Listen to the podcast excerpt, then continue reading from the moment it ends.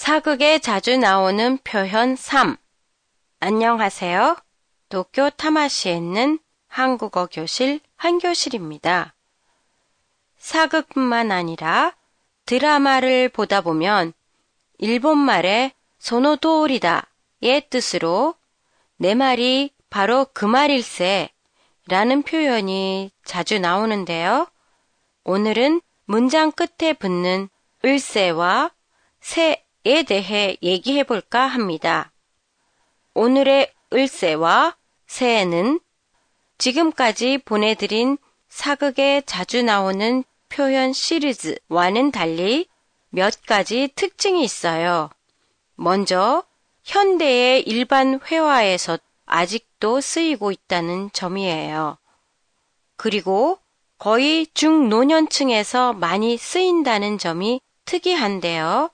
중노년층 사이에서 친구 사이나 손 아랫사람에게 말할 때 많이 써요. 그럼 을세의 의미는 뭘까요? 먼저 위에 내 말이 바로 그 말일세처럼 자신의 생각을 단정해서 말할 때 사용해요. 이 경우에는 말이다, 나, 이다에 리을세를 붙여서 말일세, 일세의 형태로 많이 쓰여요. 그리고 추측을 나타낼 때도 사용하는데요. 예를 들면 그럴 걸세는 그렇다, 소다에 을 것이다 라는 추측을 나타내는 어미와 리을세가 결합한 형태예요. 또한 빨리 가세처럼 문장 끝에 오는 어미가 리을세가 아니고 새인 경우도 있는데요. 이때는 같이 무엇을 하자는 의미를 갖고 있어요.